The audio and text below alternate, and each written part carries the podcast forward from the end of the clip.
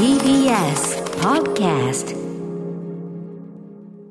時刻は7時47分です。TBS ラジオをキーステーションにお送りしているアフターシックスジャンクションパーソナリティのライムスター歌丸です。水曜パートナー、TBS アナウンサーの日々真央子です。さて、ここからは新概念提唱型投稿コーナー。水曜日の企画はこちら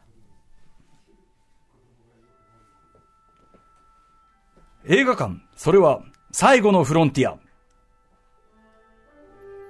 これはアトロクリスナーが数々の映画館を渡り歩き、そこで出会った人間や体験したエピソードを紹介する驚異の投稿コーナーである。題して、シアター一期一会さあ、このコーナーは映画館で出会った人や目撃した珍事件などの皆さんからが映画館で体験したエピソードを募集するというコーナーでございます。はいさあ、ということで早速今回も行ってみましょう。ラジオネーム、サラリーマン岡崎ですさんからいただいたシアター一期一会です。僕は神奈川神奈川の鎌倉出身なのですが、鎌倉には映画館がなく、藤沢に映画を見に行っていました。藤沢にはもともと3館映画館があったのですが、2007年に2館が閉館。僕が高校の頃は1館しか経営をしていませんでした。唯一経営していた藤沢中央に足しげく、いいですね、藤沢カタカナで、藤沢中央に、えー足しげく通っていたのですが、部活もしており、バイトができなかった僕はお金がありません。藤沢中央にはアンケートに答えると、抽選で無料鑑賞券をプレゼントする仕組みがありました。いい仕組み。ねお金がない僕は映画を見に行くたびに無料鑑賞券目当てにアンケートを書いていました。そのアンケート用紙には今後上映してほしい映画を書く欄もあり、東京でしかやらないような映画も見るためによくコアな映画を書いたりもしていました。あある日映画館に行き、年齢確認のため学生証を窓口で見せると、窓口を担当していたロン毛の絶対サーフィンをやってそうな色黒のお兄さんが、君が岡崎くんかと声をかけてきました。毎回アンケートを書くことやコアな映画をリクエストしてくるから印象に残っていたようです。その日から映画館に行くとよくそのお兄さんといろんな映画の話をしたりして、映画を見るだけでなく、そのお兄さんと話すことも一つの目的となっていました。いいなぁ。アンケートを書いてくれた映画、社長に押したんだけどダメだった、ごめんね、とか、上映前のちょっとした時間でよく話をしていました。もうここだけで泣けう。しかし、藤沢中央も僕が高校3年生の時に閉館。最終日に仮暮らしのアリエッティを見に行き、お兄さんへ挨拶を。寂しくなるね。これからどうしようかな、と話すお兄さん。あれ以来お兄さんと会っていないです。元気にしているかな首都圏では個人経営の映画館がかなり少なくなっていますが、個人経営だからこそスタッフの人と仲良くなれたり、映画館自体の上映作品のさ選択にときめいたりすることがありました。あのような楽しみ方はもう今の時代できないんだなと思うと、やっぱりちょっと寂しいですよね。でも、その楽しみに触れられる時代に生きられたことにとても感謝しています。ああ、映画館って本当にいいものですね。ねえ、あのそうか。さ 藤沢中央。藤沢ち、これお兄さん聞いてないかな？ねえ。だってお兄さん。お兄さんもね、そのサーフィンしてそうないろいろなお兄さんで、まあ映画もお好きだったんでしょうしね。ねえ、ねえ、多分このね、サラリーマン岡崎ですさんとうんうん映画の趣味もあったのかそうな、ね。しかも、なんかさ、高校のさ、そのだから3年というかさ、高校、高校を通して、このちょっと話できるお兄さん、利害を超えた、うん。ねそういうのってなんかいいな、憧れ、ちょっと憧れるな。なんかあの、ハチドリのあの先生を思い出しました、あ女性の。なるほど、あの書道のね、先生とかうんなんかちょっとね、ね。ここだけはわかる。そうねちょっと年の離れたお兄さん、お姉さん。そもそもさ、そのさ、学校の外側にいる年上の何かこう、知り合いみたいなのって、憧れるよね、やっぱね。しかもなんかその同じ趣味を持ってるっていう、大人と子供っていう違いはあれど、それだけで、フラットに話せるんだもんねうん共通点がある大人って、うんうんうん。いいなぁ。そうだよな俺、そうだよな会ったことなかったなぁ。ないな個人映画館ね、今、まあ、例えば、スバル座とかもね、個人経営だったりしましたけど、取れちゃいましたしね。まあ、今例えば、下板街道シネマとかね、あの、娘さんが継がれてね、頑張って、この番組でも、あの、コロナ期頑張れって言われて、あの、お電話伺いましたけど、このテレビでもやってたけど、なかなか大変だっていうようなことをおっしゃってましたけど、まあ、ああいうところはね、本当に、だからだ、いかに大事かってことよね。本当ですよね。だって一生もんですもん、このシーンって。そうですうん、ね。映画のためにもね、大きな存在でしたから、カタカナ藤沢、漢字中央、働いてたお兄さん。働いてたお兄さん、色黒のサーフィンやってそんなお兄さん、聞いてますか？ねえ、あの、岡崎少年のことをね、覚えているかもしれませんね。いやー、そうか、いいいな。はい、もう一発いけるかな、はい。行ってみましょうか。はい。はい。では私から。あお願いしますはいラジオネーム、小武平さんからいただきました。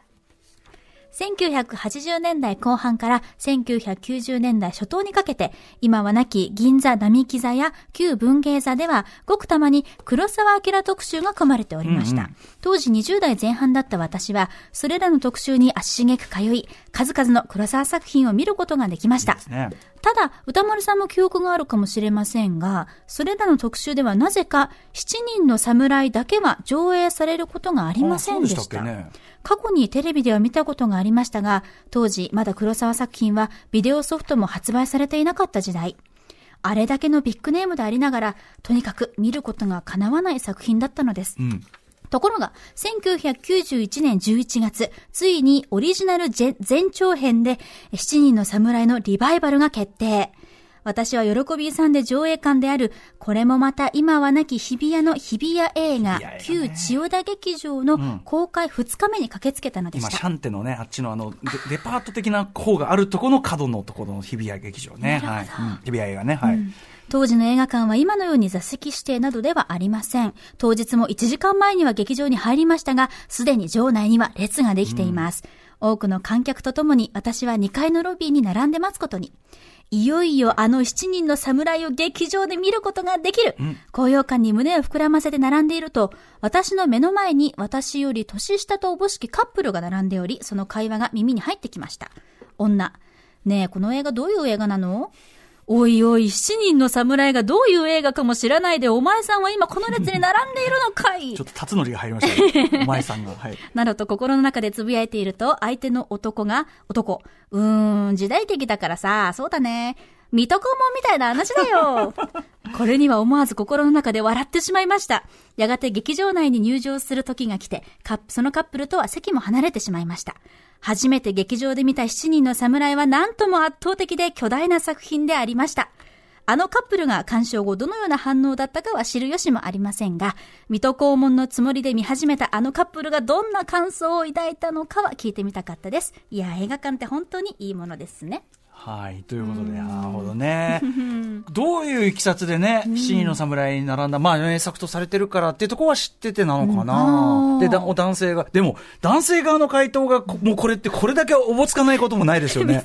水戸黄時代劇。時代劇だからもしくは、もしくは、その、分かった、男性が分かってた上で、その、まあ、ちょ気を楽にさせるために、ライライトだよ、みたいな。可能性もゼロではないですよね。まあ、だってこれね、だって、あれですよね、オリジナル前長編リバイバルですから、そうですね。相当ちゃんと調べていってないと、まあ、やっぱり昔の映画だってことはわかると思いますね。当然、ポスターとかも全部しね、あれですしね。たまたま入ったのかしら。どうだったんだかな、心配ではありますけどまたまた水戸黄門という引き出しもまたね、新しい、新しい。新しいっつうか、そうね。だから、あの、特にやっぱ1991年当時とかとやっぱね、あの、そ、そんぐらいしかなかったね、やっぱ出す例がね。なるほどね。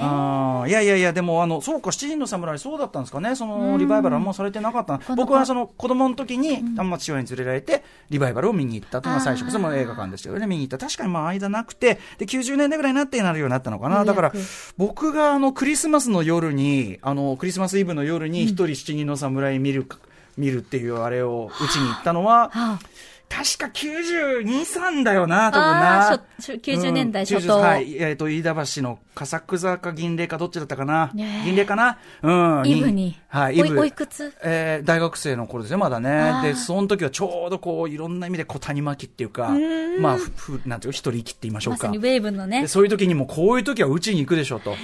もうそういう、あの、名誉はね、うん、あの、名誉とか、あれではなく、うん、あの、か貧しい、そのね、かわいそうな農民のために戦った侍たちの、彼らこそ真の侍だってね、その、それに打たれに行くのがこれ正しいクリスマスだよ。行ったらね、まあでも場内満杯で、うん、めちゃめちゃ入ってたし、やっぱそのまたイーブに打つ真の侍も格別でしたしね。やっぱ映画館で見たいね。あの 4K 上映もね、さっき、最近ね、やってましたよね。